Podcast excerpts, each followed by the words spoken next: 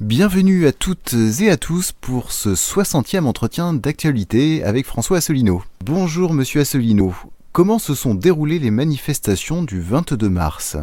Eh bien bonjour à toutes et à tous. Euh, je suis heureux de vous retrouver pour cet entretien d'actualité tous les 15 jours. Nous sommes aujourd'hui le 29 mars 2018.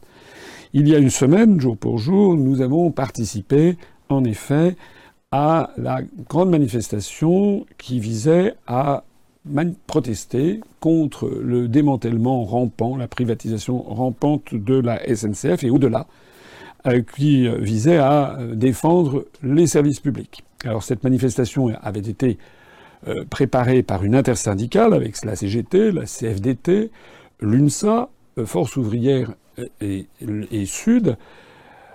Nous, en tant que parti politique, nous ne nous sommes pas joints à la manifestation strictement.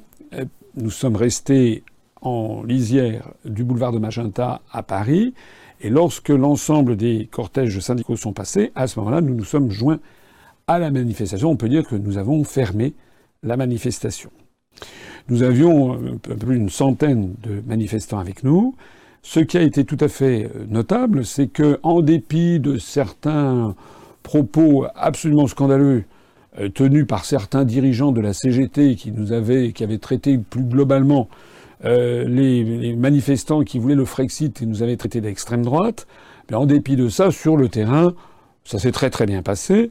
Et pourquoi? Parce que dans tous les syndicats, et j'ai eu l'occasion de le voir, puisque nous justement on, voyait défiler les syndicalistes, dans tous les syndicats, eh bien il y a des syndiqués qui sont venus me voir avec le sourire, avec gentillesse, et qui voulaient me parler, avoir un autographe, prendre un selfie, comme on dit, prendre une photo avec moi.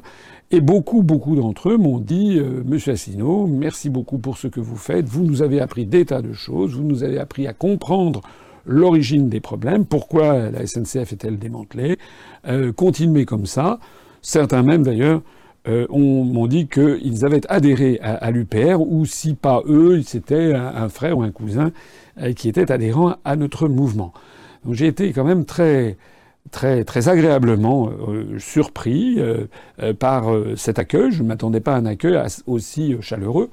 Pas de tout le monde, bien entendu, mais quand même d'un certain nombre de, syndiqués. Je note d'ailleurs au passage qu'il y a eu d'autres, quelques autres partis politiques qui avaient essayé de venir et qui n'ont pas été reçus de cette façon.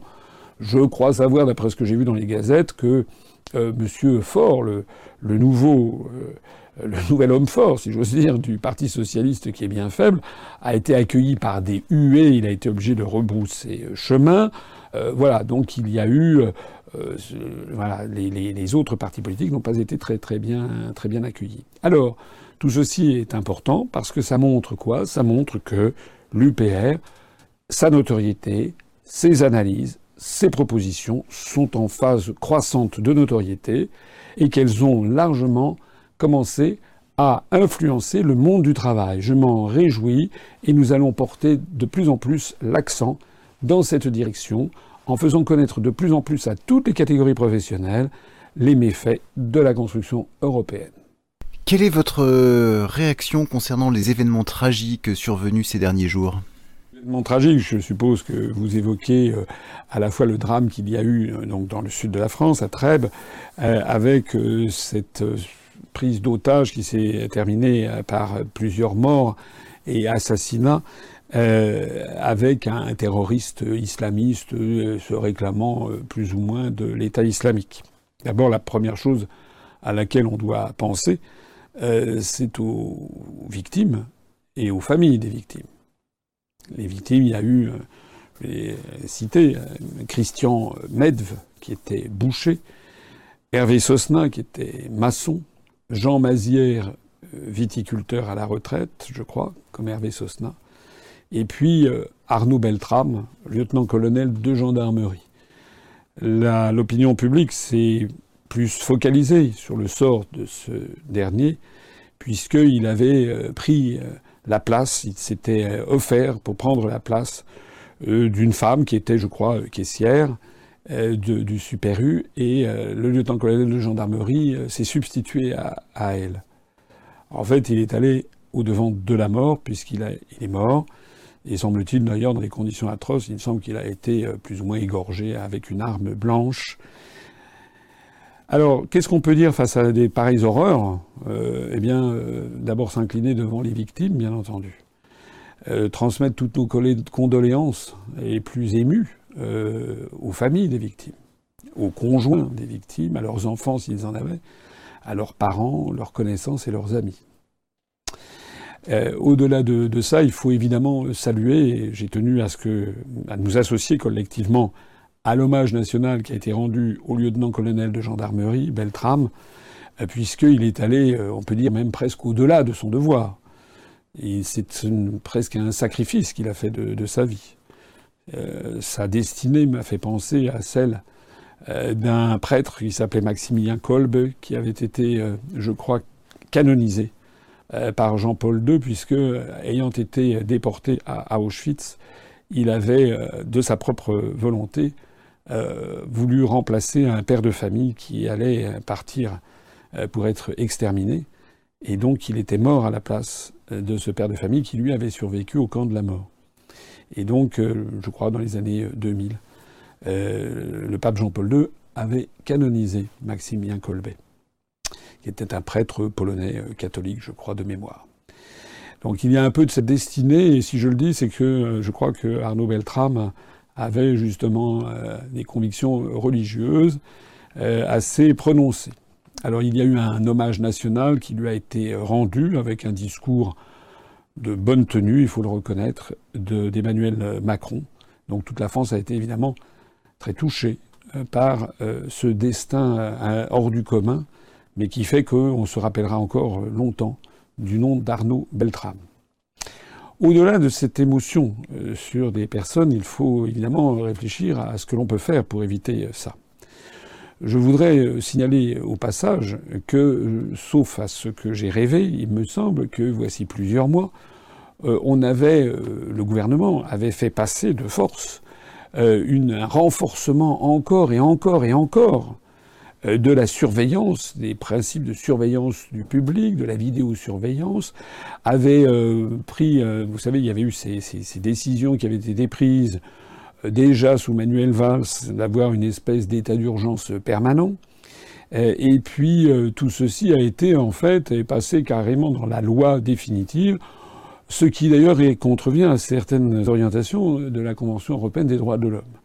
Nous, nous avions dit, j'avais dit, je me rappelle très bien à l'époque, euh, que euh, ce genre de décision euh, risquait de nuire à nos libertés publiques collectives, sans pour autant empêcher si peu que ce soit les actes terroristes de la nature de ceux qu'on vient d'assister dans le sud de la France.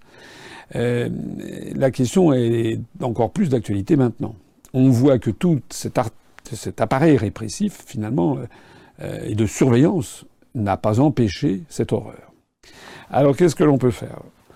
Je pense que lorsque nous arriverons au pouvoir, c'est tout à fait le genre de débat que l'on pourra avoir, et je rappelle que nous sommes favorables au référendum d'initiative populaire, donc on peut très bien imaginer que les Français souhaitent poser des questions ou voir des suggestions sur le sujet.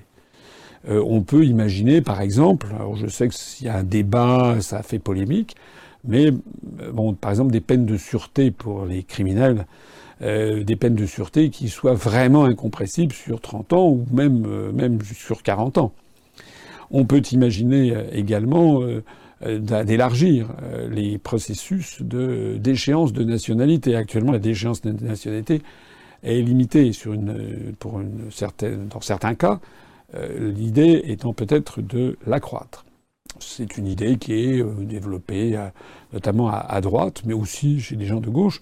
Ça fait typiquement partie, je pense, du genre de questions que l'on pourrait demander aux Français ce qu'ils en pensent.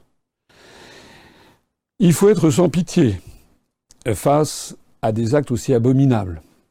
Avant de penser à ce que l'on va, comment on va aménager la peine des, des, criminels, il faut quand même penser d'abord aux victimes. Et notamment aux survivants, aux familles.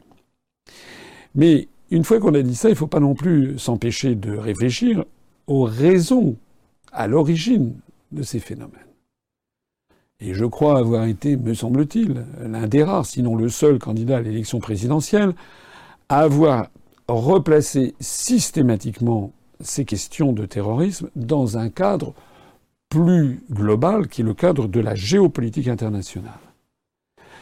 Je rappelle quand même que euh, le nombre d'actes terroristes en France s'est considérablement développé au cours des dernières années dans la foulée de l'intervention de la France en Libye.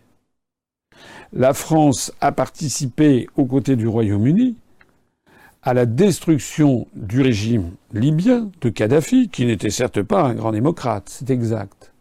Mais qu'est-ce qu'il y a eu à la place? Maintenant, c'est le règne des seigneurs de la guerre. Ce sont des fuites éperdues. Je crois qu'il y a 70% de la population libyenne qui est partie. Ce sont des trafics de clandestins, euh, avec notamment la mafia euh, calabraise, la Nendrangheta, qui se mêle de ça pour essayer de faire passer des migrants en France. Et puis, euh, c'est un sentiment chez un certain nombre de nos compatriotes qu'il y a un deux poids deux mesures en matière de politique internationale. Je pourrais dire la même chose avec ce qui s'est passé en Irak, ce qui s'est passé en Syrie. Bien entendu, euh, on n'a pas le droit de se faire justice soi-même et encore moins de s'attaquer à, des gens qui sont totalement innocents d'une situation internationale. Mais sur des esprits fragiles, des esprits euh, passionnés, des esprits euh, chauffés à blanc, eh bien, il est un peu inévitable que quelques personnes se laissent entraîner vers la folie meurtrière.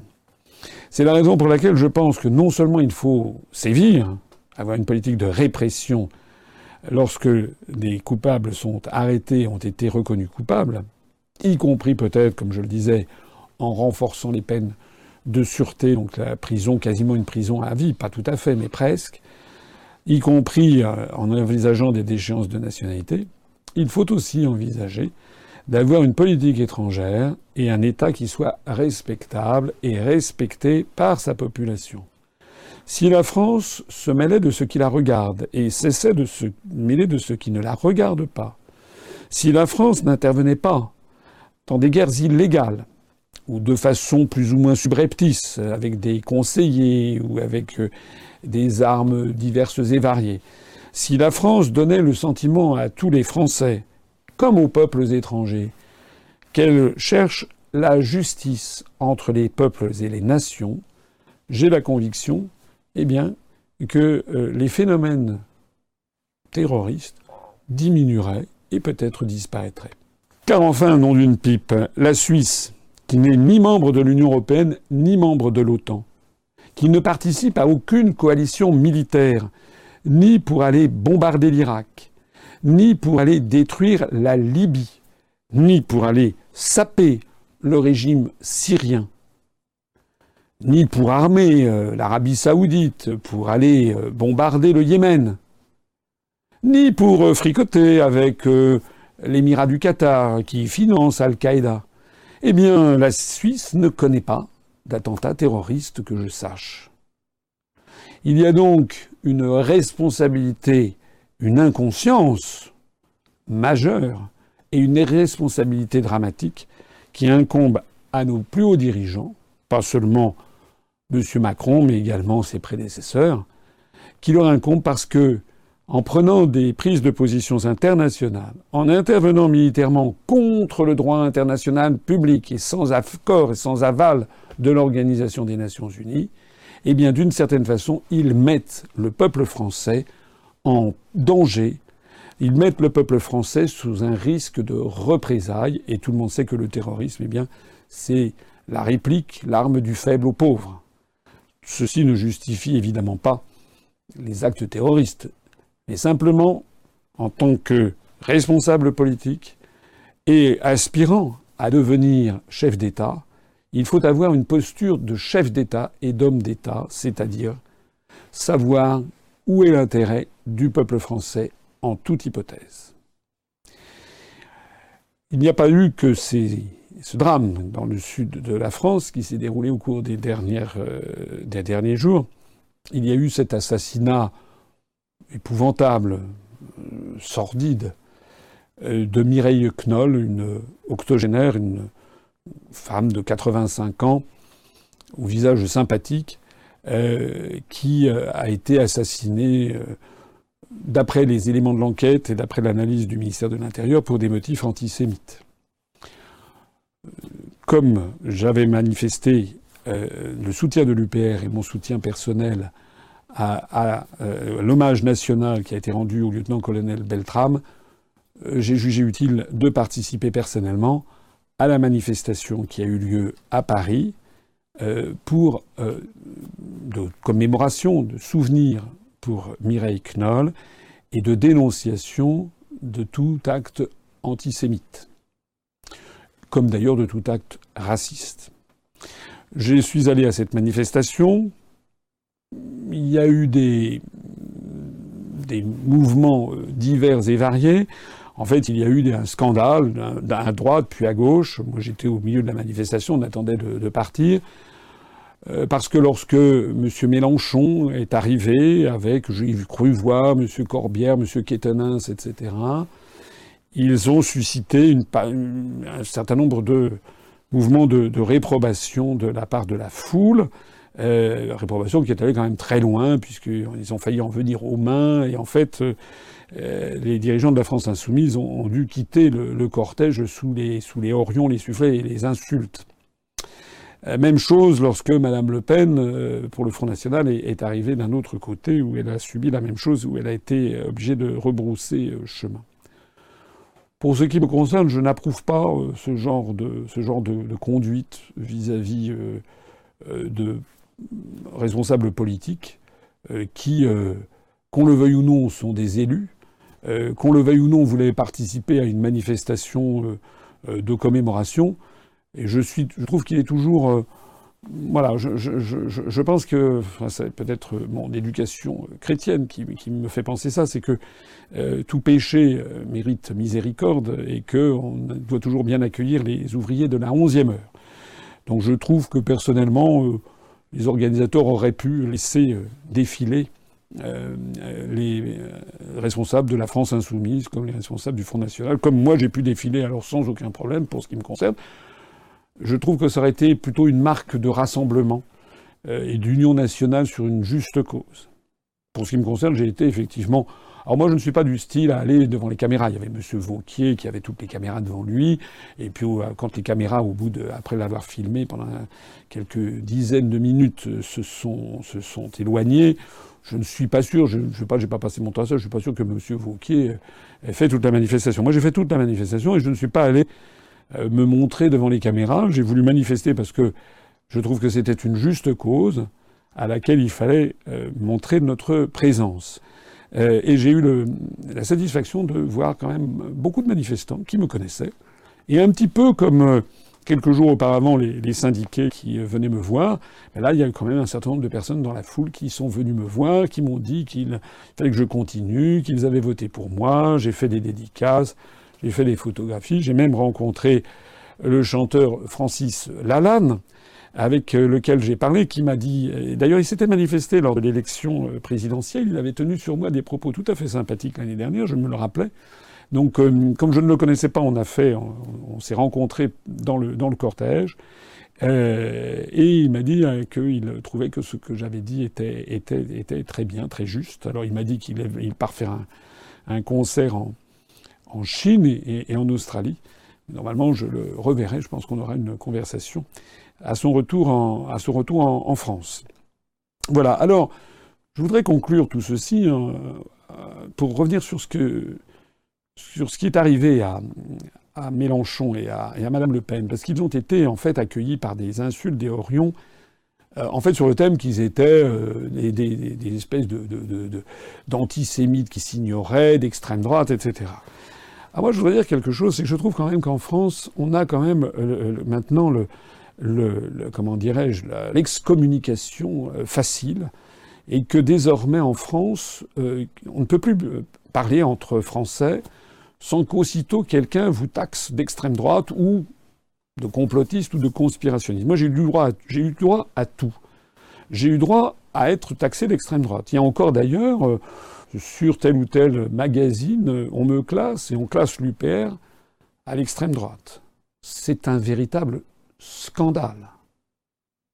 Je m'adresse ici à toutes celles et à tous ceux qui me connaissent et qui connaissent l'UPR et qui peuvent aller vérifier sur Internet, sur notre site, tout ce que j'ai pu dire ou écrire, et pas seulement moi, mais également les responsables de l'UPR. Je, parle, je pense à Vincent Brousseau, à Charles-Henri Gallois, je pense à euh, Antoine Cartago, qui est pour notre en matière diplomatique, je pense à Anne Limoges pour les questions euh, d'éducation, je pense à Thibault Longeon, notre secrétaire général, je pense en fait à tout le monde, que l'on me montre un document, une phrase, qui puisse faire penser que nous sommes d'extrême droite. Je rappelle que le ministère de l'Intérieur, qui est seul à l'habilité pour donner une étiquette, à chaque élection à laquelle nous nous sommes présentés, a examiné de près notre programme et nos analyses et nous a classés en divers, c'est-à-dire au-dessus du clivage droite-gauche. Un peu comme Macron. Sauf que Macron, il est au-dessus du clivage droite-gauche pour rassembler les Français vers l'abattoir, c'est-à-dire vers la destruction de la France et une Europe fédérale. Et nous, nous sommes l'anti-Macron. On veut rassembler, et on rassemble en effet, au-delà du clivage droite-gauche, pour rassembler les Français afin de sauver la France de cette destruction en la sortant de l'Union européenne, de l'euro et de l'OTAN. Le fait de vouloir sortir de l'Union européenne en n'étant en rien quelque chose d'extrême droite. Je pense par exemple à une personne que je connais, qui est un ami, Jean Lévy, qui est au comité euh, Valmy, qui euh, s'est exprimé il n'y a pas très longtemps, parce que lui aussi, pourtant venant du Parti communiste, très à gauche, a été qualifié euh, d'extrême droite par certains parce que l'on voulait sortir de l'Union européenne. Et j'avoue que je n'admets pas, je ne supporte pas, que quelques caciques de la CGT, les dirigeants, pas les syndiqués que j'ai vus sur le terrain, que quelques dirigeants de la CGT se permettent de nous traiter d'extrême droite alors que tout est faux dans cette accusation.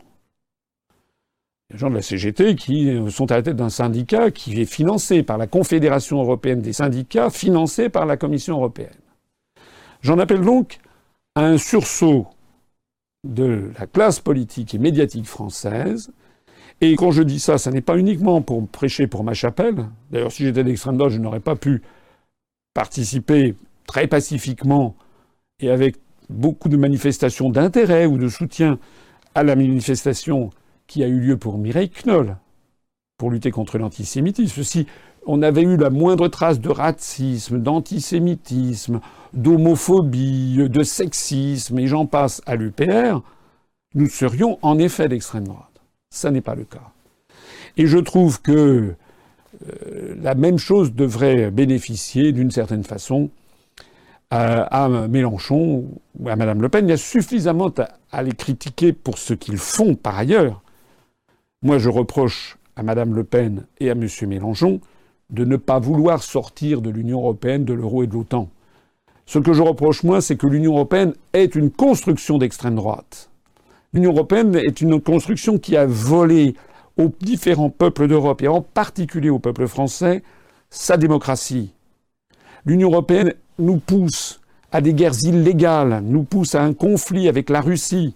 L'Union européenne est en train de détruire tous les acquis sociaux obtenus par les parents et les grands-parents. Ça, c'est une politique d'extrême droite. Ça, c'est une structure d'extrême droite. D'ailleurs, l'Union européenne elle-même est fondée sur une espèce de racialisme qui ne dit pas son nom. Je suis le seul responsable politique à avoir dénoncé dans le principe même de la construction européenne l'idée nauséabonde selon laquelle il faudrait que les peuples d'Europe se réunissent pour faire face au monde arabe, à l'Afrique, à l'Asie. Ça, c'est une pensée qui, en soi, est une pensée d'extrême droite. D'ailleurs, j'ai été, et je conclurai là-dessus, reçu il y a quelques jours à l'ambassade du Sénégal par son Excellence euh, l'ambassadeur extraordinaire et plénipotentiaire de la République du Sénégal en France, M. Séné, ainsi que la veille, j'avais été reçu par le consul général du Sénégal, M. Diallo, qui m'ont réservé un accueil extrêmement chaleureux, l'un et l'autre, et avec lesquels j'ai pu parler des relations entre la France et le Sénégal, avec lesquels on a pu parler des relations, des situations économiques et sociales respectives et qui ont porté un grand intérêt à la campagne présidentielle, qui avaient noté ma présence et avec lesquels nous sommes tombés d'accord sur le fait que les perspectives pour la France au XXIe siècle vont bien davantage par des liens renforcés avec la francophonie, ce qui ne veut pas dire se couper, bien entendu, de l'Allemagne ou du Royaume-Uni. D'ailleurs, le Royaume-Uni sort de l'Union européenne. Vous avez vu le soutien, on aurait pu d'ailleurs s'en passer pour le coup, le soutien de l'ensemble des pays d'Europe au Royaume-Uni sur l'affaire de, de l'espion euh, russe. En réalité, l'avenir de la France est dans une collaboration, une coopération avec l'ensemble des pays du monde, à commencer par les pays de la francophonie, coopération avec l'ensemble des pays du monde, quelles que soient les religions, les couleurs de la peau, les ethnies, tous les êtres humains sont d'égale dignité. La construction européenne, de ce point de vue-là, porte dans sa conception même l'idée que ce ne serait pas vrai. Qu'avez-vous à nous dire sur la dégradation des relations entre les pays occidentaux et la Russie? Alors j'ai déjà eu l'occasion de parler de ça, je crois, dans le dernier direct. J'ai été interrogé sur RT Télévision, Russia Today Télévision, pour la première fois euh, sur le journal de 19h il y a quelques jours. Donc je reviens encore de nouveau sur ce sujet. Certains pourraient trouver que c'est beaucoup, mais c'est un sujet très grave. C'est un sujet très grave parce que on voit bien que les pays occidentaux, menés par le Royaume-Uni et les États-Unis d'Amérique, passent leur temps à vouloir jeter de l'huile sur le feu, et au lieu d'essayer de trouver une solution, d'essayer de calmer le jeu, au contraire, veulent envenimer la situation. J'ai déjà eu l'occasion de l'expliquer, j'y reviens. Premièrement, moi je n'ai pas vu le fait générateur. Je ne l'ai pas vu.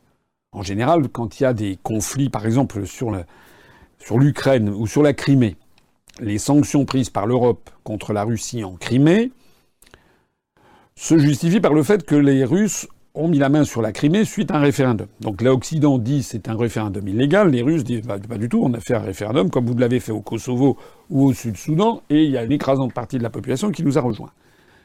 Quelle que soit l'hypothèse que l'on soutient, force est de constater qu'il y a un fait générateur que nul ne nie. Effectivement, les Russes sont désormais en Crimée, alors que la Crimée avait été prise à la Russie, donnée plus exactement par Khrouchtchev de la Fédération de Russie, de la République socialiste soviétique de Russie, plus exactement, à la République socialiste d'Ukraine en 1954. Donc là, le fait générateur est, est devant tout le monde. Mais là, on nous apprend qu'un agent double russe, qui a été libéré en 2010, donc il y a huit ans, par la Russie, qui n'en avait plus besoin, si l'on peut dire. Elle l'avait incarcéré parce qu'elle avait découvert qu'il avait été traître à sa patrie, mais elle l'avait échangé contre des espions américains, et donc elle l'avait libéré. Et il était en, Royaume-Uni depuis huit ans. J'ai déjà eu l'occasion de m'exprimer, je ne comprends pas déjà pourquoi les Russes, au bout de huit ans, auraient décidé d'éliminer cet agent double quelques jours avant l'élection présidentielle de, qui a vu la, réélection triomphale de Vladimir Poutine, ou quelques semaines avant euh, la Coupe du Monde de football qui va avoir lieu en Russie. Je note que, euh, moi je ne sais pas si vous, vous l'avez vu, moi je n'ai pas vu euh, le, le, malade. Je n'ai pas vu son corps, je n'ai pas vu. Alors je ne demande pas, je ne veux pas faire du voyeurisme, mais en revanche, ce que j'ai demandé, c'est que compte tenu de l'extrême gravité des conséquences que le Royaume-Uni, les États-Unis, puis maintenant l'Union européenne et l'OTAN veulent donner à cette affaire, il faut absolument être sûr que cette affaire est juste, que ce n'est pas un mensonge. Or, comme le dit le proverbe français, chat est chaud et craint l'eau froide, lorsque l'on a vu l'affaire des armes de destruction massive prétendues de, Saddam Hussein, lorsqu'on a vu Colin Powell, le secrétaire d'État américain à l'époque, en 2003, secoué au Conseil de sécurité une fiole en disant voilà le bacille du charbon que produit Saddam Hussein, et lorsque l'on sait qu'un an après, le même Colin Powell disait ben non, en fait, c'était faux, c'était une invention, et lorsque l'on sait qu'il y a eu un million deux cent mille morts civiles en Irak à cause de ça, et lorsque l'on se rappelle la position juste de Jacques Chirac et de Dominique de Villepin, qui s'étaient l'un et l'autre opposés à ce que la France participe à ça, qui avaient dit mais il n'y a aucune preuve tangible pour Saddam Hussein, lorsque l'on sait tout ça, eh bien il est légitime de faire preuve de la plus grande prudence et même de la plus grande méfiance. C'est la raison pour laquelle je pense que si Madame May, la première ministre britannique, et si les Occidentaux sont à ce point sûrs qu'ils ont raison et de leur bon droit, eh bien alors, quand on est sûr qu'on a raison, on dit, on dit aux autres Qu'est-ce que vous voulez comme preuve? Je fais tout ce que vous voudrez. C'est ça qu'on fait quand on a raison. On ne ferme pas la copie, on ne dit pas non, non, c'est bon, c'est c'est décidé. Ça, c'est quelqu'un qui a quelque chose à cacher. Donc, nous avons demandé, premièrement, qu'il y ait une mission internationale de médecins assermentés avec des médecins britanniques, américains, allemands, français, mais aussi euh, russes, chinois, euh, pour avoir euh, des, membres du Conseil de sécurité, et puis aussi, pourquoi pas, un médecin, je ne sais pas moi, égyptien, mexicain, brésilien, voilà, un panel d'une dizaine de médecins internationaux qui auraient le droit d'aller voir les malades, puisqu'ils sont, paraît-il, dans le coma, mais euh, on peut quand même aller les voir, je suppose, surtout si on est médecin. On peut se faire communiquer les, prélèvements sanguins, on doit pouvoir se faire communiquer toutes les données médicales. A fortiori d'ailleurs la Russie, puisque ce sont deux ressortissants russes. Or normalement, je crois que c'est dans la constitution russe, la, Russie a le devoir de protéger ses ressortissants. Troisième point, j'ai eu l'occasion de le dire, Normalement, lorsqu'un pays est soupçonné d'utiliser des armes chimiques, le pays, ou le groupe de pays qui le soupçonnent doivent lui demander des comptes par l'intermédiaire de la Convention internationale d'interdiction pour les armes chimiques, l'OIAC, qui possède un conseil exécutif. Il se trouve que la plupart des États-Unis, des États du monde, dont les États-Unis, dont le Royaume-Uni, dont la France, dont l'Allemagne, dont la Russie, sont États partis à cette convention, c'est qu'ils ont signé et ratifié. Donc le traité s'applique de plein droit. Comme le disaient les anciens romains, pacta sunt servanda. Ça veut dire que les traités doivent être respectés. Dans ces traités, il est prévu que lorsqu'un pays est soupçonné, le pays qui le soupçonne ou les pays qui le soupçonnent doivent lui transmettre des échantillons du produit en question, ce que n'a pas fait le Royaume-Uni. Et deuxièmement, le pays a dix jours maximum pour répondre. C'est l'article 9 de cette convention. 10 jours, ça n'est pas 24 heures. Or, le Royaume-Uni a donné un ultimatum de 24 heures à la Russie, après quoi le Royaume-Uni a lancé des procédures de sanctions et a rameuté les pays européens et euh, enfin les pays de l'OTAN, les a rameutés pour soutenir, dont la France. Je suis désolé, mais en faisant ça, le Royaume-Uni, les pays occidentaux, ont donné du crédit à l'hypothèse qu'ils cherchaient la cogne, ils cherchent la bagarre, puisqu'ils ne respectent pas leurs propres engagements internationaux. Alors le reste, malheureusement, ne fait qu'empirer de jour en jour, puisque l'on a vu qu'il euh, y a eu une coordination des pays de l'OCDE et de l'Union européenne et de l'OTAN pour prendre des sanctions en expulsant des diplomates. Donc il y a eu, je ne sais plus combien, euh, non, on en est à 140 ou 160 diplomates expulsés des pays de l'OCDE, c'est les États-Unis, le Canada, un certain nombre de pays de l'Union européenne. Il faut bien noter d'ailleurs qu'au sein même de l'Union européenne, il y a M. Macron qui d'un seul coup nous a dit oui, oui, le Royaume-Uni a raison, il y a toutes les preuves suffisantes. Mais le problème, c'est qu'il y a quand même au sein même de l'Union européenne des États qui ne disent pas ce que dit M. Macron le Portugal, la Slovaquie, la Grèce, Chypre, la Bulgarie, l'Autriche, notamment, on dit, et là je crois également euh, le président de la République tchèque, on dit qu'ils voulaient des preuves. Ils ont refusé d'expulser les diplomates russes. Ils ont dit qu'il n'y avait pas les preuves. Alors, il y a quelqu'un qui ment soit M. Macron a les preuves, et à ce moment qu'il l'explique à la population française, mais des preuves irréfutables que les meilleurs experts médicaux, les meilleurs experts militaires pourront reconnaître. Ou alors il n'a pas de preuves. Il ne s'agit que de probabilités. Alors là, on est face à une gravité exceptionnelle. En particulier, un pays comme la Russie, qui est un pays qui est la deuxième puissance nucléaire au monde, certains disent même la première, et qui a des années d'avance sur certains appareils militaires, notamment en matière de défense antiaérienne et de missiles à très longue portée. On doit faire attention. On ne doit pas verser dans la provocation face à ce genre de situation. J'ajoute enfin que maintenant c'est l'OTAN qui s'y met, et je me demande où tout ceci va aller. Je rappelle que, malheureusement, on a connu des très grands conflits qui ont ensanglanté la France et la planète entière, démarrés sur euh, en fait des broutilles, euh, des détails. La guerre de 1870 entre la France et la Prusse, qui s'est soldée, comme vous le savez, par le 4 septembre 1870, la défaite de Sedan, Napoléon III euh, arrêté, fait prisonnier, l'effondrement du Second Empire, la proclamation euh, K1, KA de la Troisième République, l'amputation de l'Alsace-Moselle à la France, qui allait créer une pomme de discorde pendant des décennies jusqu'à la guerre de 1914, tout ceci découle d'une dépêche, la dépêche d'Ems, Ems c'est une ville d'eau euh, située en territoire allemand, une dépêche que, que Bismarck avait, euh, avait envoyée, qui a été jugée par Napoléon III comme étant insolente. Je rappelle que la guerre de 14 a commencé aussi euh, par euh, les questions, l'assassinat de l'archiduc François Ferdinand à Sarajevo, euh, par une organisation dite la main noire, c'était un peu une provocation.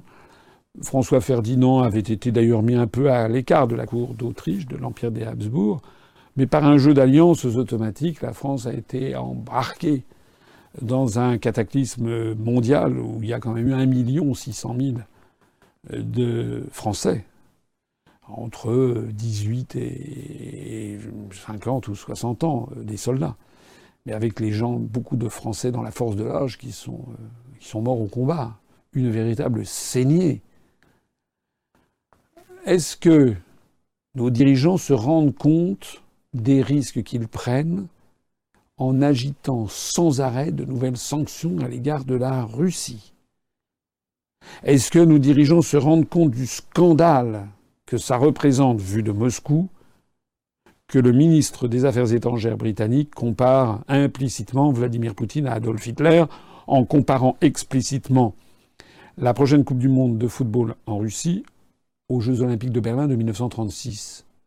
Nous avons demandé, je le réclame de nouveau, que le gouvernement français dise publiquement qu'il se désolidarise de ces qualifications infâmes de la Russie. Je demande également que le gouvernement français reprenne raison et fasse sienne la politique beaucoup plus sage, qui est celle, par exemple, du Portugal, de la Grèce, de l'Autriche, qui consiste à dire attendons les preuves, ne pour l'instant ne provoquons pas l'irréparable. Quelles autres actualités ont retenu votre attention Il y aurait beaucoup de choses à dire. On pourrait parler, j'en parlerai peut-être ultérieurement, le voyage de Kim Jong-un en Chine, où il a été reçu par le président Xi Jinping. Donc il y a des grandes manœuvres en ce moment en Extrême-Orient. C'est le grand retour de la diplomatie chinoise. Et là, pour le coup, c'est dans le sens inverse de ce que je disais tout à l'heure. On a le sentiment que les, les tensions s'apaisent du côté extrême-oriental, puisque Kim Jong-un a laissé entendre qu'il était en faveur d'une dénucléarisation de la péninsule coréenne. Et aussitôt, d'ailleurs, le président Xi Jinping a euh, téléphoné ou envoyé un message au président américain Donald Trump pour le lui signifier, et le président américain a dit qu'il se félicitait de cette évolution. Tant mieux si on va vers la paix, c'est mieux.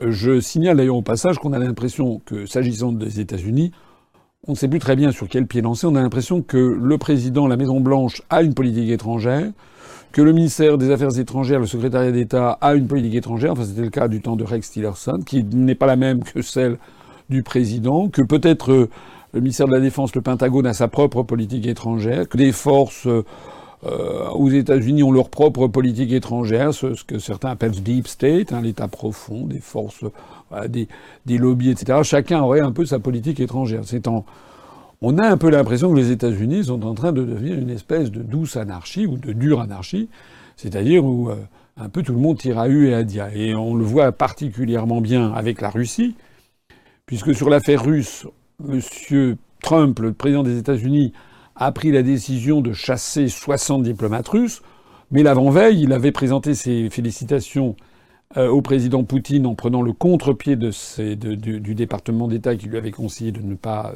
féliciter la réélection de, Poutine.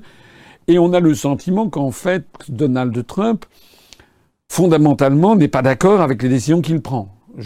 On a l'impression que Donald Trump s'entendrait assez volontiers avec Vladimir Poutine, mais qu'il est contraint, il est poussé dans les reins par des forces qui lui imposent de, de de, faire monter la pression en chassant ces, ces, ces diplomates par, par, dizaines.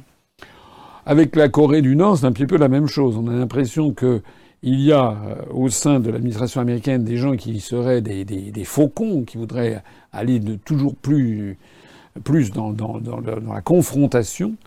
Euh, et puis le président Trump qui, lui, essaierait plutôt de, de calmer le, le jeu. Voilà. Avec la Corée du Nord, on a pu penser le contraire. Rex Tillerson était plutôt favorable au dialogue. Trump semblait défavorable. Depuis le départ de Rex Tillerson, maintenant on a l'impression plutôt que Trump est plutôt favorable à s'en discuter, en tout cas avec Kim Jong-un.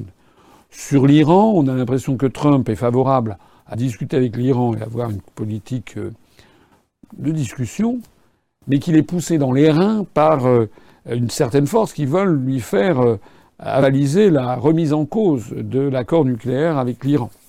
En tout cas, c'est pour ça qu'il a, semble-t-il, chassé Rex Tillerson et qu'il a promu Mike Pompeo, l'ancien directeur de la CIA, au secrétariat d'État. Enfin, il faut que ce soit encore confirmé par le, par le Congrès. Et, puis également, euh, la nomination comme conseiller à la sécurité euh, de John Bolton, qui est un, alors vraiment quelqu'un qui est un, pouce à la guerre.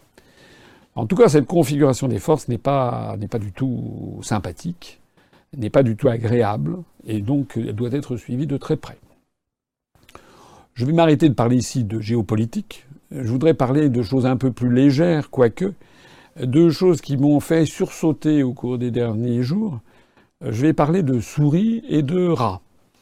Euh, souris, parce que j'ai vu que la monnaie de Paris a décidé d'éditer 2 millions de pièces euh, avec l'effigie de Mickey devant des monuments français. Alors il y a des pièces en or, en argent, euh, une pièce de 200 euros en or, euh, mais qui ne vaudra pas 200 euros, qui va se vendre peut-être 1000 euros, euh, d'autres en argent, etc., avec l'effigie de Mickey, devant des, devant des monuments français. Alors moi, je ne sais pas pourquoi. Je ne sais pas pourquoi la monnaie de Paris fait ça. Ce que je sais, c'est que la monnaie des médailles, c'était une des plus vieilles institutions françaises, sauf erreur de ma part. La monnaie de Paris a dû être créée sous François Ier, dont l'inspiration, à l'époque on s'est inspiré, les, médailles de l'époque euh, moderne sont réapparues à la Renaissance en, Italie, avec l'un des premiers médaillistes étant Pisanello, avec les fameuses médailles avec le, Malatesta ou le duc de Rimini, les spécialistes connaissent. Donc euh, la France de la Renaissance, ça a imité ça. Et puis on a eu à l'époque classique, notamment sous Louis XIV, puis les monarques qui lui ont succédé, on a eu la fabrique des monnaies était l'un des, experts mondiaux. C'est tellement vrai qu'en 1814 ou 1815, après Waterloo, lorsque la France a été envahie par des puissances étrangères, la Prusse, euh, l'empire des Habsbourg, euh, la Russie, l'empire russe et l'Angleterre, le Royaume-Uni, eh bien, il y a eu plusieurs des autocrates venus de l'Est qui sont venus à Paris.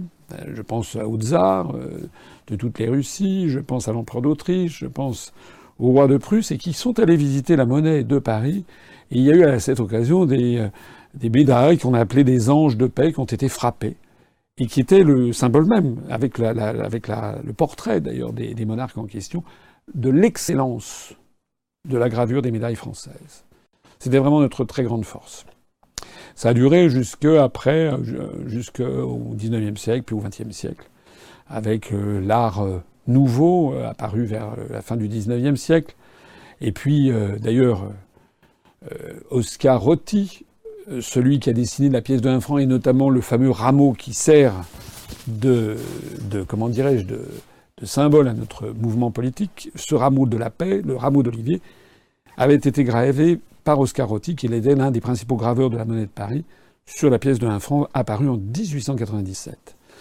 À partir de 1925, c'est l'art déco qui s'est imposé, et puis des médailles magnifiques, notamment des médailles euh, sur la France coloniale, sur les arts décoratifs, euh, voilà.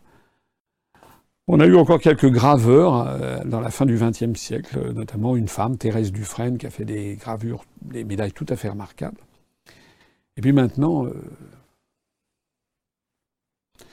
Maintenant, il n'y a pratiquement plus de graveurs, il n'y a plus quasiment que des gravures euh, par ordinateur, assez laides. Et alors, euh, comme on le voit, non seulement laide et vulgaire, mais en plus de ça, c'est une colonisation mentale venue des États-Unis. Moi, j'aimerais savoir si aux États-Unis, il y a beaucoup de pièces avec, je sais pas, le portrait de Jeanne d'Arc ou de Charles de Gaulle. Certainement pas. Certainement pas. Ou avec Astérix, j'en doute également. Ou Obélix. Ça veut dire que dans la pensée de nos dirigeants, il n'y a pas de, soumission encore suffisante à l'impérialisme culturel américain. C'est effroyable, je trouve ça indigne de la France d'avoir ce genre de médaille. Alors ça, j'ai parlé des, de la souris, euh, Mickey. Je voudrais parler des rats. C'est une des, des pêches que j'ai vues circuler qui m'a quand même beaucoup frappé. Il y a de plus en plus de rats à Paris. Mais quand on dit de plus en plus, c'est de plus en plus. Il y a d'ailleurs quelques vidéos qui ont circulé sur Internet où on voit des personnes qui sont chargées de la salubrité publique dans, des poubelles des, monceaux de rats vivants qui sont là.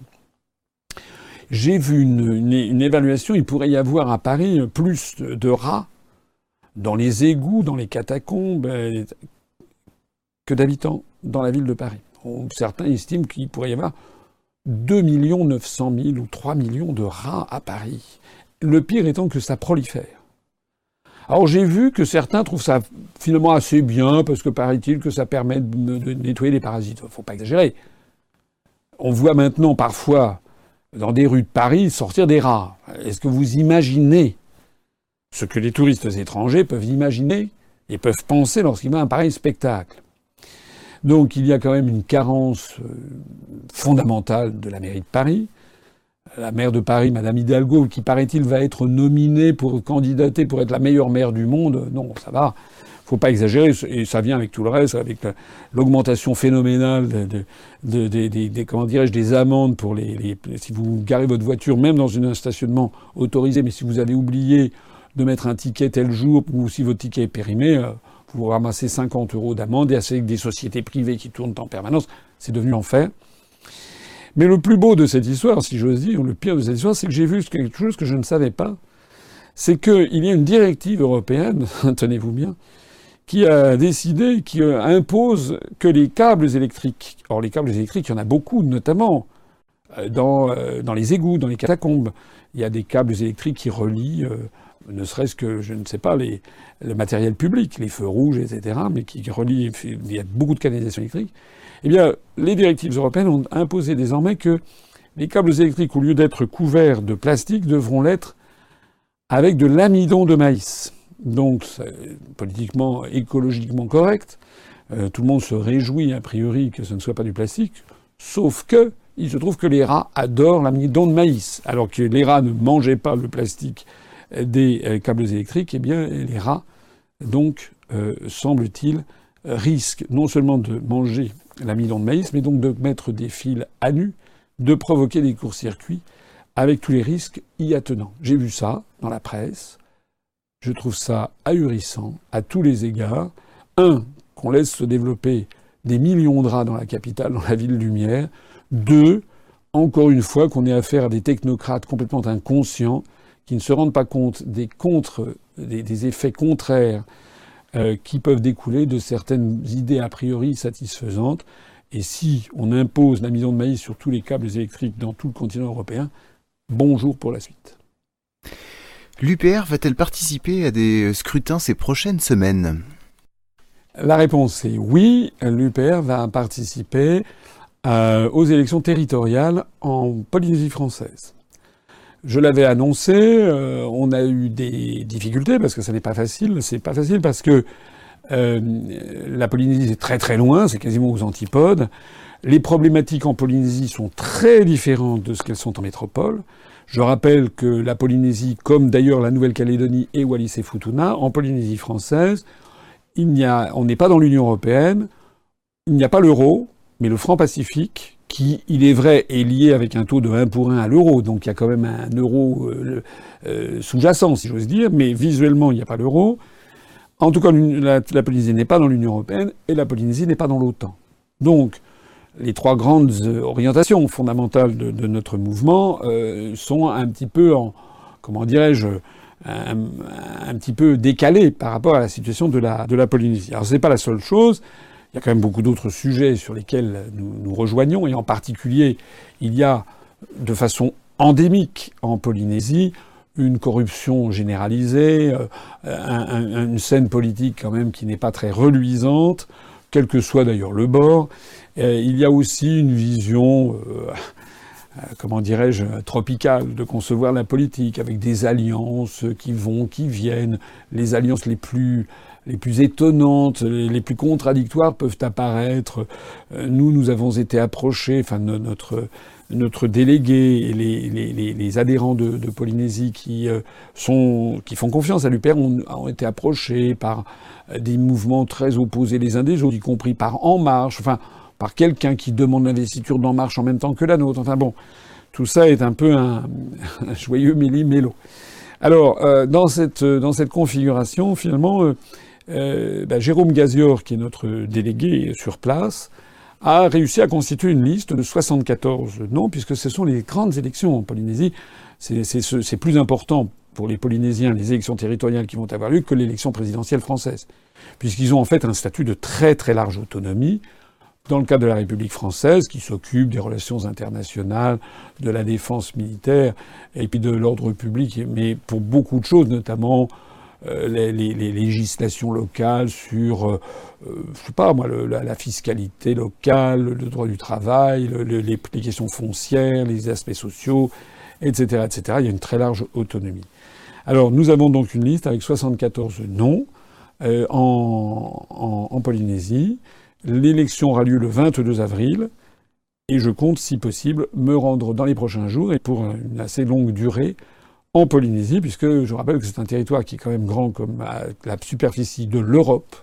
Lorsque l'on est à Tahiti, on est très loin des marquises. C'est à peu près comme si euh, euh la, distance entre, entre Papeete et, et une des îles marquises, doit être pas très différente de la distance qu'il y a entre Paris et Moscou. Donc ce sont vraiment des... ou Paris, ou Paris-Varsovie. Ce sont des distances très, très grandes. On a donc 74 noms. On va voir ce que ça va donner. En tout cas, ça prouve une chose. Ça prouve que l'UPR, qui sur place d'ailleurs, la liste se présentera sous l'étiquette UPR, mais elle s'appellera Union polynésienne républicaine, puisque il y a sur place une, une, forte autonomie et un grand souci de nos compatriotes euh, polynésiens d'avoir euh, des partis politiques un petit peu sui generis, un petit peu locaux. Euh, d'ailleurs, les grands partis politiques français n'existent pas ou peu. Ils prennent souvent des noms locaux, comme nous, on a un nom, un nom en, en tahitien.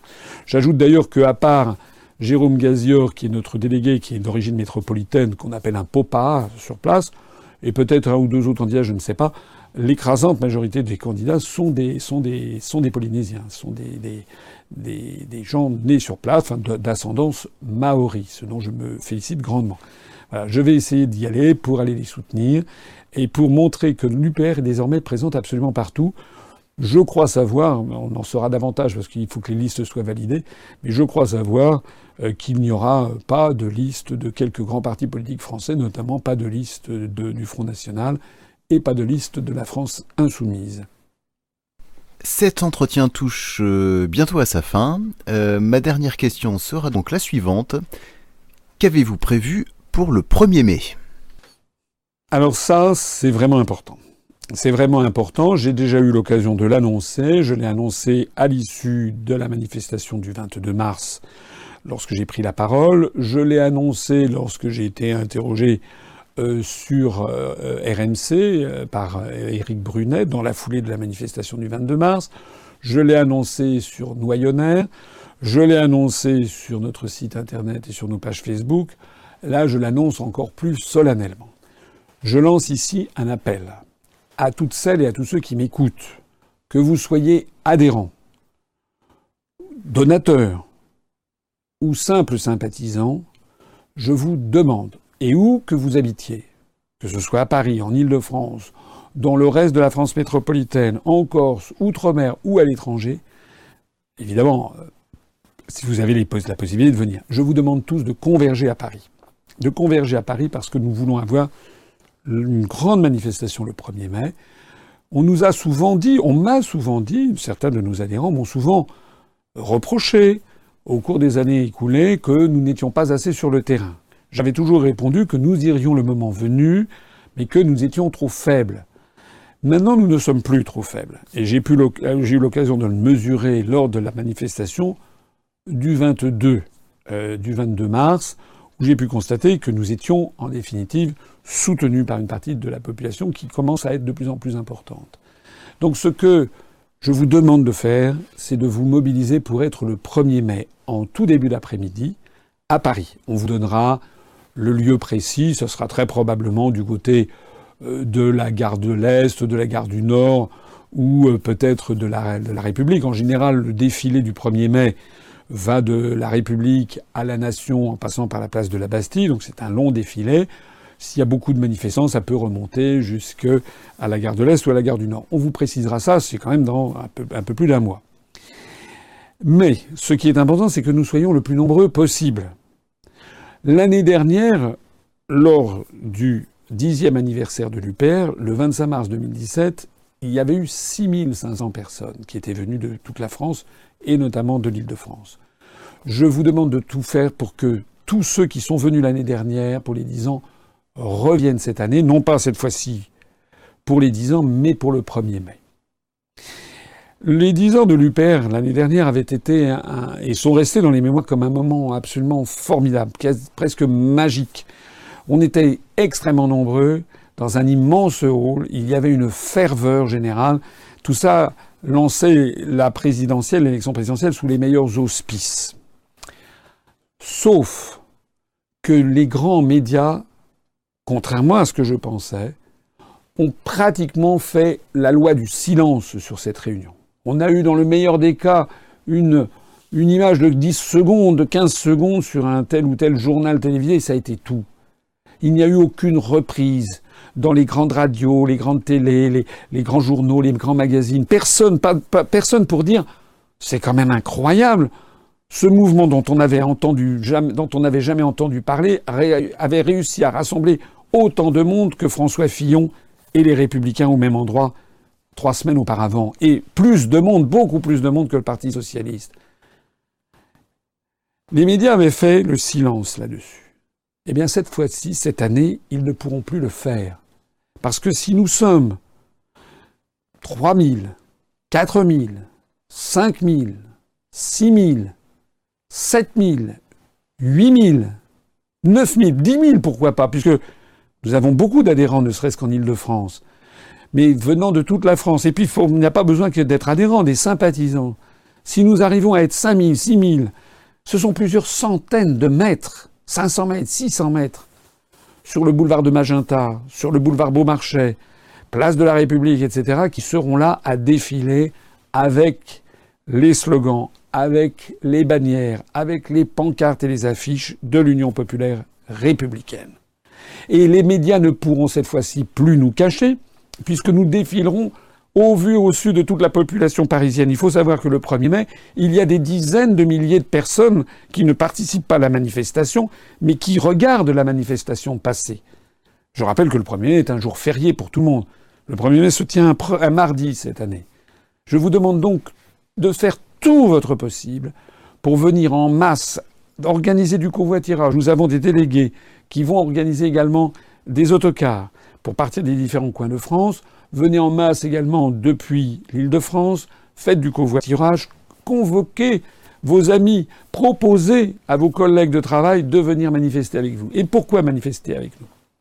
Nous allons avoir cette manifestation qui va se faire sous le thème En marche vers le Frexit.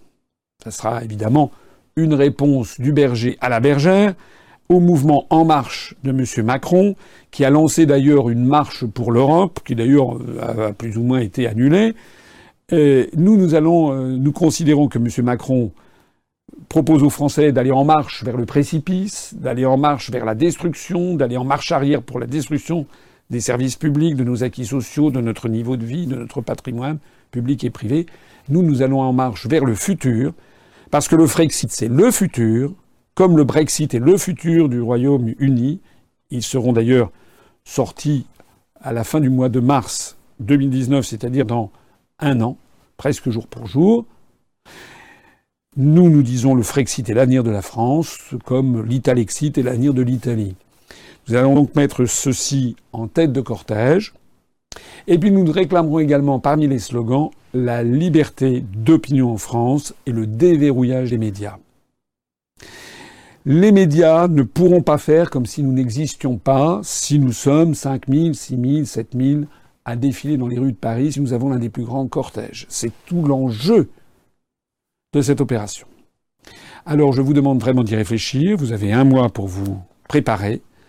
Toutes celles et tous ceux d'entre vous qui veulent nous donner un coup de main, proposer éventuellement un covoiturage, proposer des idées, des idées de pancartes, des idées de slogans, sont les bienvenus. Proposer aussi leur aide matérielle. Par exemple, pour nous aider à tenir le service d'ordre, parce que nous aurons évidemment un service d'ordre. Nous avons, nous sommes pas naïfs. Nous refuserons toutes les tentatives d'infiltration pour essayer de faire passer les adhérents de l'UPR pour ce qu'ils ne sont pas. Donc, si tout ceci vous intéresse, vous pouvez nous écrire d'ores et déjà à une adresse spécifique que nous avons euh, créée, qui est la suivante, qui apparaît sur l'écran, 1er mai, 1 E R M A I, 1er mai, upr.fr. Vous n'êtes pas obligé de le faire, vous pouvez venir naturellement. Euh, mais si vous voulez, dans les semaines qui viennent, nous proposer vos idées, vos services, votre covoiturage, vous pouvez nous écrire à cette adresse courriel. Je ne saurais trop insister sur la nécessité qu'on se mobilise. Croyez-moi, vraiment, si nous sommes nombreux le 1er mai 2018 à défiler, tous les médias français, tous les observateurs vont d'un seul coup comprendre que la scène politique française est en train de changer à toute allure et que l'UPR va s'imposer dans les semestres qui viennent, notamment dans la perspective de l'élection, des élections européennes de juin 2019, l'UPR va s'imposer comme un, parti qui va de plus en plus compter sur l'échiquier politique. Je compte sur vous. Vive la République et vive la France.